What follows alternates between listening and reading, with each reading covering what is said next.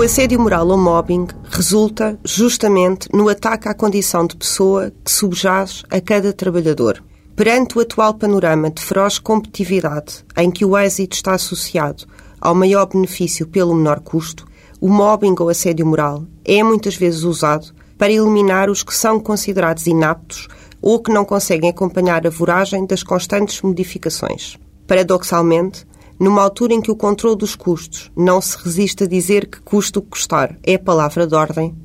não se fez em Portugal um levantamento de quanto ascende esta prática ao erário público. Na vizinha Espanha, e só no ano de 2002, estima-se que cerca de 800 mil trabalhadores fossem objeto de assédio moral, tendo-se perdido mais de 1 milhão 850 mil dias de trabalho e 52 milhões de euros em baixas médicas. Mais do que a soma de todos os seus comportamentos, o que resulta indispensável para se poder qualificar uma conduta como assédio moral é que se verifique uma sucessão de circunstâncias durante um lapso de tempo.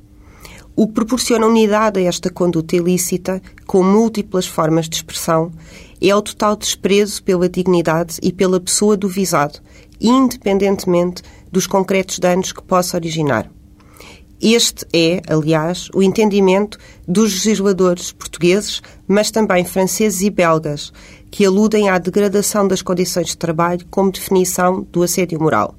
Uma das características do assédio moral é ter como pressuposto uma situação fática em que uma das partes está numa posição de maior fragilidade, situação essa que é aproveitada para dotar de ainda maior eficácia as agressões que lhe são dirigidas.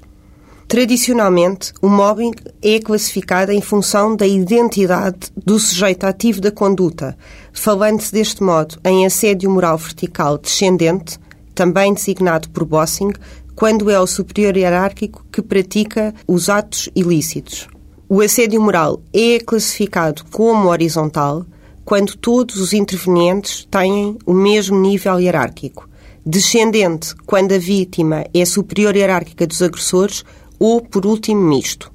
Partindo da motivação da conduta, é possível distinguir-se o assédio moral emocional, motivado por inveja, medo, o estratégico, usado para promover o afastamento daqueles que a empresa reputa como incómodos ou inúteis ou, por último, demasiado caros,